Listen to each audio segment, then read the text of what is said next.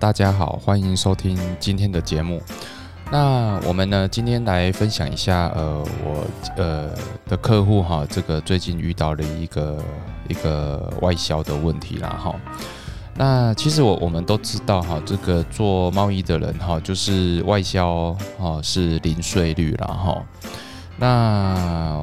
那零税率是什么概念呢？哈，就是说，因为台湾哈，它是一个呃鼓励外销的国家啦，哈，所以，嗯，如果你是东西哦卖呃卖到国外去，好，那基本上哈就就这个不用付这个营业税这个百分之五的税率啦，哈，就是说这个百分之五哈，我们因为鼓励外销，所以我们。把这个五趴的这个营业税就退给你。那五五趴的概念是什么嘛？哈，就是说，如果我们去在国内消费哈，我们去 Seven Eleven 里面哈，我们买一个东西，我们买一个买一个咖啡哈，买个咖啡是呃七十块好了哈。那七十块咖啡里面就有包含五五趴的税金。那为什么我们要要付这个五趴呢？哈，因为我们这个。这个货物哈是在这个国内去使用了哈，那如果你在国内使用哈，就必须要有这个这个五趴的一个营业税的税金然后，所以所以不论是你去在 Seven 买东西，或是你是呃跟厂商买东西哈，或是或是你去这个好，你你去这个。呃国内任何一个地方哈，跟人家有有交易，那基本上都会有这个五五趴的问题。那什么时候才会适用这个零税率呢？就是当外销的时候，外销货物啦哈。那我们今天要提提到另外一个，就是说外销劳务的时候呢，这个呃，其实是在特定的条件之下哈，是可以适用零零税率啦哈。那我们来看一下这个营业税法哈第七条然后其实下列的货物和劳务哈是适用这个营业税的税率制定然后那大概当然开宗明义第一条就是外销劳务了哈，所以所以我我们的呃那这个外销劳务包括说哈，如果我是我是从国外国外进口之后的，但是这个产品是没有经过国内，然后直接在国内加工之后又销到国外去哈，这个也适用这个零税率，然后它，但是它就是会在一个保税仓库里面去去被监督，然后保要要避免这个这个货物跑到国内境内哈国内来哈哈。那第二个啦哈，就是说呃外销有关的劳务啦，或在国内提供而在国外使用的劳务啦哈。那今天这个分享的案件哈，基本上就是跟这个外销劳务有关。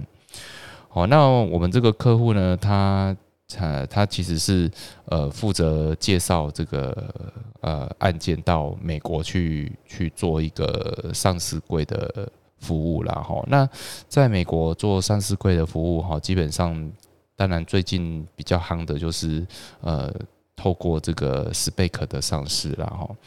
那透过这个 SPAC 上市哈，就是说第一个它很快就可以取得一个股票代号，然后第二个就是说它它可以透过一个很快很很及时的一个这个。呃，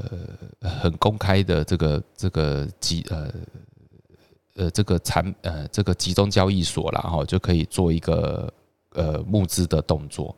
好，所以在在国外是合法成立的一个方向。那那我们这个客户呢，他就负责在推广这一块的业务哈，鼓励客户往这个国外去，往美国去做上市柜，那他所收的一些服务费哈，当然他当然就会认为说哈，他这个因为这个使用哈是在国外，在美国上市嘛哈，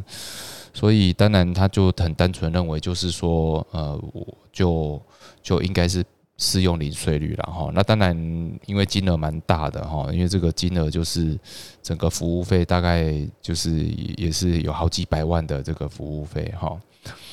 那国税局发展就要求啦，就是说，哎，那你这个你这个外销的对象是谁啦？哈？那当然就是说外国的这个呃这个顾问公司嘛，哈，就是呃包括着会计师服务、律师服务啦，哦，还有一些整个整个辅导过程的一些顾问费啦，哈，就提出一些内容，然后。OK，那外销的对象是 OK 确立了哈，但是有一有一个关卡哈是没有被被认列的啦哈。第一，这个关卡就是很重要，就是说他他认为哈，你你这个劳务的使用然后是是在国内提供然后在国内使用的劳务然后，那为什么这样子认定呢哈？第一个，我我们这个客户他在国内哈，他有有做一些说明会，好，也就做一些说明会，跟这个这个呃一些。特不特听大众啊，哈，就是说，哎，这个这个他们上市的一些要件啊，一些辅导的过程啊，哈，然后就有一些这样子的一个一个说明会的服务啦，哈。那整个的团队的的的过程哈，其实也都是在国内完成哈。所以在这一块的外销劳务里面哈，其实就就被认定是是。呃，这个不成立的啦，哈。那提出的他们提出的内容啦，哈，就是说，这个财政部他在一百零九年六月十一号有一个新闻稿了，哈。好，呃，呃，我想这边念给大家听啊，哈，就是说，像营业人然后销售这个劳务与国外公司取得外汇啦，哈。那劳务使用地在国国内呢，不得适用这个零税率了哈。那这个简单的说了哈，虽然哈，虽然这个这个是取得这个外汇的收入啦哈，这个这个收入是从国外来的，但是你这个使用地啦，劳务使用地是在我国国内啦哈提供服务的地方也在国内啦哈那那今天这个案件的重点就是说，呃，他这个。这个呃，提供服务的的内容哈，所以虽然目的地在国外，但是这个提供劳务的的范围还是在国内提供了哈，所以他还是认定哈，这个是是属于这个应开立呃应开立这个应加征五趴的的范围了哈。那我我觉得这个这个案件其实是很值得去大家去思考的哈，因为其实呃不只是这个顾问公司啦哈，那其实在提供留游学服务啦哈，呃其实这个也也在这个财政部的这个解释函里面哦，其实也也相关的明文规定，然后我这边也也一起列出了给大家参考，就是说呃营业人哈在国内哈提供。呃，国内学生留游学服务哈啊，但是他这个佣会取得国外学校给的佣金呐，就是说他介绍他把你推推荐哈，想办法就是帮你申请到国外一个好的学校，但国外这个好的学校他会有一个介绍费给这个呃游台国内的游学中心。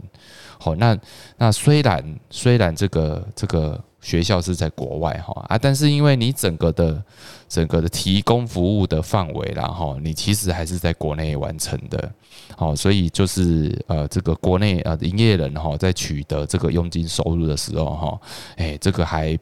跟外销无关哈，还是跟离税率是没有适用了哈，所以呢，我我想应该就是呃整个回归这个这个。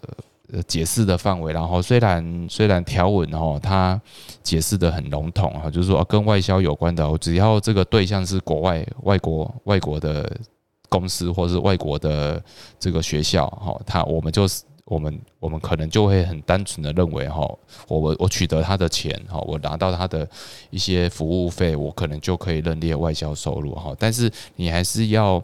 呃，透过比较细的解释令，然后才能去知道说，哦，它必须还要有一些要件，然后，那如果说你是在国内提供哈啊，国内使用的劳，国内提供的劳务然后，好，那这个部分哈，也可能还是会被认定在是属于国内的这个销货、销货、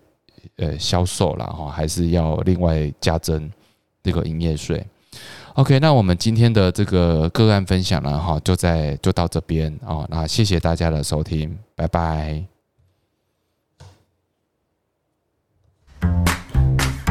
本节目由重实联合会计师事务所赞助播出。